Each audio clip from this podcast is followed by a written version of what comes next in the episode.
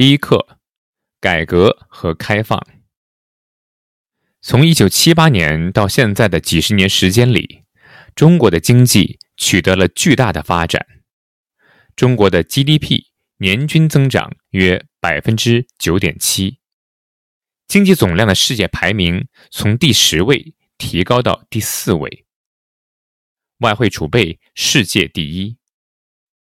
随着经济的发展，中国人的生活水平也有了很大的提高，十三亿人的温饱问题已经基本上解决，农村的贫困人口从一九七八年的二点五亿减少到二零零六年的两千一百四十八万。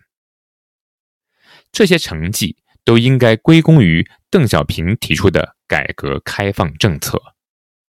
改革的重点。是转变经济体制。改革以前，中国一直是计划经济，市场的作用很小。一九七八年以后，中国政府决定向市场经济转变，建立有中国特色的社会主义市场经济体制。事实证明，三十多年前开始的这次改革是成功的。它从农村到城市，从沿海到内地，调动了人们工作的积极性，使中国经济得到了前所未有的发展。中国对外开放是为了融入世界经济，利用巨大的市场，中国吸引了大量外商和外资，他们对中国经济的发展帮助很大。中国也利用这个机会，向世界展示自己发展的成绩，改善自己的形象。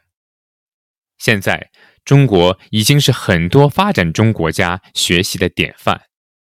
还有人说，中国是第三次全球化的主角。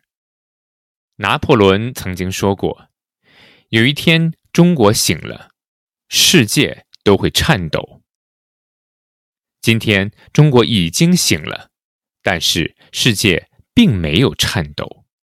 相反，中国给世界带来了更多和平与发展的机遇。